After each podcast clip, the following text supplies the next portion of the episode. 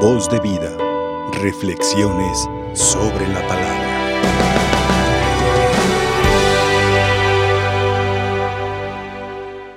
Hermanos, con la celebración de la conversión del apóstol San Pablo, concluimos este octavario donde hemos rogado, donde hemos suplicado al Señor la unidad de todos los que creemos en Cristo. Y la liturgia de esa celebración, iluminada y alentada por esta palabra que se ha proclamado, nos presenta una hermosa enseñanza que nosotros como cristianos jamás debemos olvidar.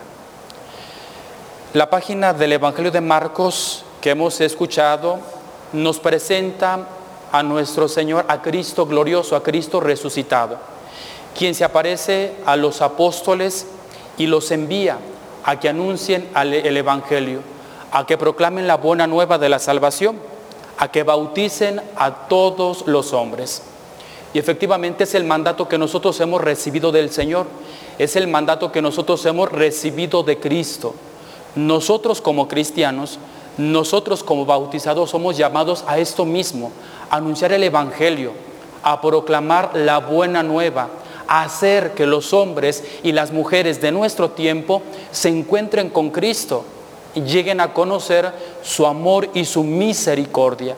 Esta es la misión que del Señor hemos recibido. Pero también nosotros hemos escuchado en este mismo Evangelio que hay ciertos signos, ciertos milagros que acompañan a aquellos que se han encontrado con Cristo aquellos que se han encontrado con el Señor, aquellos que han conocido su amor y su misericordia, darán prueba, darán signos, darán milagros que testimonian que efectivamente nosotros nos hemos encontrado con el Señor. Y creo yo, queridos hermanos, que el mejor signo o el mejor milagro para hacer creíble el Evangelio en el mundo es la conversión de cada uno de nosotros. Es la vivencia del amor, la vivencia de la unidad entre nosotros que hemos conocido el Evangelio. En la primera lectura tomada de los Hechos de los Apóstoles hemos escuchado el testimonio del apóstol Pablo, cómo antes de ese encuentro con el Señor perseguía a los cristianos y cómo el Señor dirigiéndose a San Pablo en ese camino a Damasco, le cuestiona, le pregunta, ¿por qué me persigues? Porque efectivamente, perseguir a un hermano, perseguir a, Cristo, perseguir es perseguir a Cristo. Hablar de un hermano, criticar a un hermano es criticar al mismo Señor. Por eso el Señor le cuestiona a Pablo, ¿por qué me persigues? Hermanos, si nosotros, si nosotros verdaderamente amamos a los demás, estaremos amando a Cristo.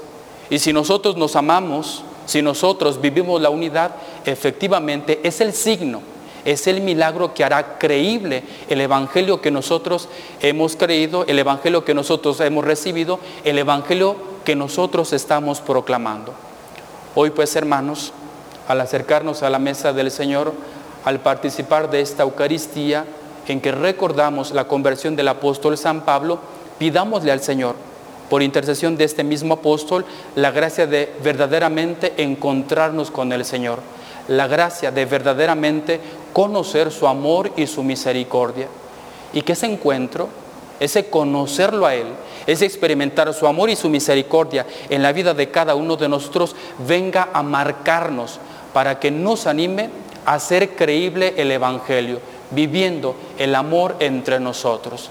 Verdaderamente, el día en que todos los cristianos vivamos la unidad, el día en que todos los cristianos nos amemos de verdad, ese día el mundo creerá y aceptará el Evangelio, creerá y recibirá la fe, la gracia que nos viene del Señor. Por eso esta celebración, por, ese, por esto este octavario que hemos celebrado, a esto nos invita, a vivir el amor, a vivir la unidad. Solamente el amor y la unidad hace creíble el Evangelio. Solamente el amor y la unidad hace creíble la palabra que nosotros proclamamos. Que la Virgen María, Reina de los Apóstoles, interceda por cada uno de nosotros. Que así sea. Voz de vida. Reflexiones sobre la palabra.